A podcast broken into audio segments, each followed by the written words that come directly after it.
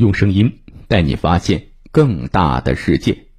大家好，我是恩诺，欢迎收听听见知乎。本期继续，从一战前夕看当今世界。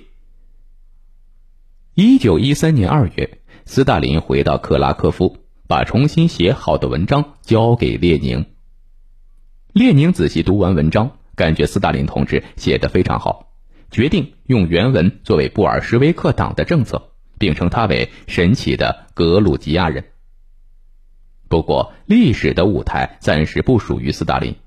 刚回圣彼得堡，他就被沙皇政府逮捕，然后流放到西伯利亚的北极圈里。此后的四年，斯大林都在与世隔绝的荒原中度过。流放到那里的人大部分都死了，斯大林是少数幸存下来的人。生命力特别顽强。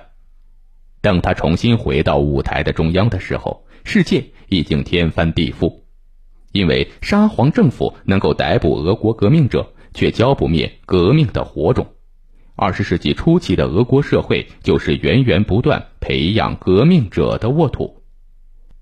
随着两次工业革命的爆发，俄国和英法等国家一样，也出现了不同程度的工业垄断资本集团。如钢轨同盟、车厢辛迪加、银行同盟等等，这些工业垄断资本集团逐渐成为俄国经济的支柱。那么，为了保护国家经济，俄国政府必须保护工业垄断资本集团，让他们继续给俄国发光发热。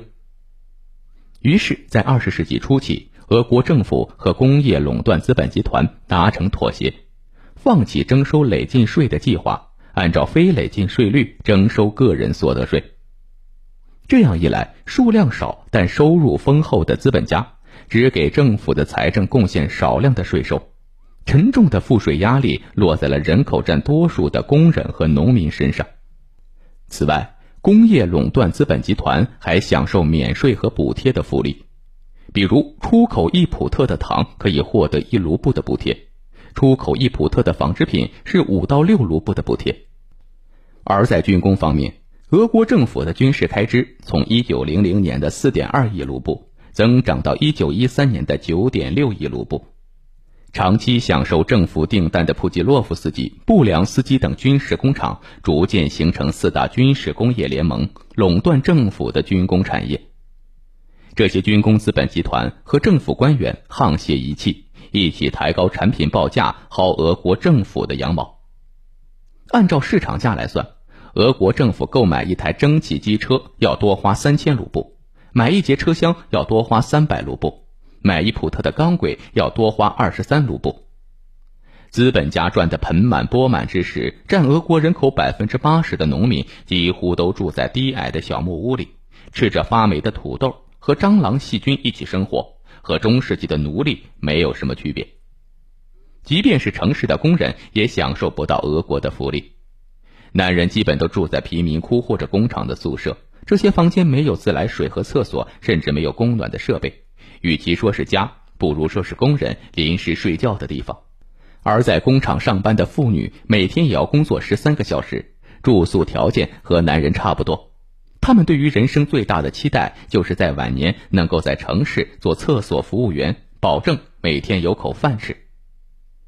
俄国人穷的越穷，富的越富，非累进税制属于典型的反动政策。工业资本垄断集团发财了，俄国的旧贵族非常的不满。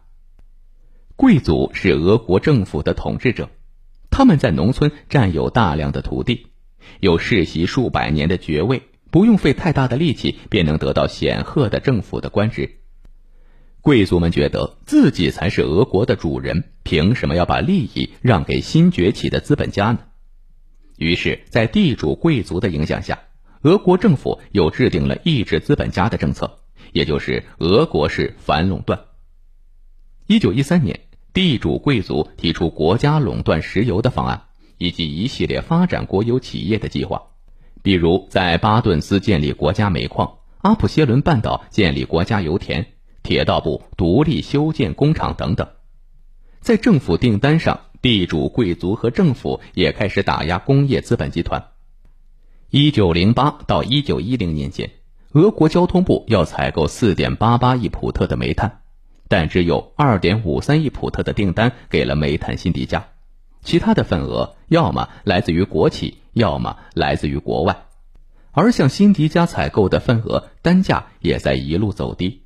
总之就是一句话：工业垄断资本家要少赚点，最好把吃进去的再吐出来。斯大林流放北极圈时期的俄国，国家和人民的矛盾，政府和资本家的矛盾，旧贵族和资本家的矛盾纠结在一起，把俄国变成火药桶，稍微遇到风吹草动，这个火药桶就炸了。国内矛盾如此激烈，偏偏俄国还要参加国际争霸，尤其是想得到出海口和不动港。在西边，俄国看中了黑海的出海口。只要控制黑海的出海口，俄国的军舰就能进入地中海，切断西欧列强和亚洲的联络，然后雄霸整个西亚。想完成争霸大业，俄国需要肢解奥斯曼帝国，占领奥斯曼帝国的首都君士坦丁堡。但地中海是英国的命门，英国军舰横渡地中海，再经过埃及的苏伊士运河，才能够进入红海和印度洋，和印度的奶牛联系起来。如果俄国控制地中海，英国那岂不是完犊子了？所以，英国的诉求便是维持奥斯曼帝国的现状，让西亚病夫守在君士坦丁堡，扼住俄国南下的欲望。在东边，俄国逐渐侵蚀中国一百五十万平方公里的土地，还想直接霸占蒙古和东北。如果成功的话，俄国就在远东有了不动港，军舰可以直接进入太平洋。而且，英国因为人口实力的限制，对中国的领土野心没那么大。主要的诉求是维持东亚病夫的领土完整，保证英国有完整的倾销市场。俄国想分裂中国，那就是动了英国的利益。于是，在一九零四年的日俄战争，英国利用日本的野心，运来大量的物资，武装日本，打了一场代理人的战争，暂时扼住了俄国人的进攻的势头。一九一三年的俄国正处于国内矛盾激烈、国外争霸受挫的困境，要提高政府威望，压制国内的反对派，冲破世界争霸的囚笼。最好的方式是参与一场世界大战，然后成为战争的最大胜利者。所以，俄国对于战争的欲望远比世界各国想象的更加强烈。好了，本期的内容先到这里，感谢收听。欢迎关注、订阅、点赞、转发，我是诺，我们下期再见。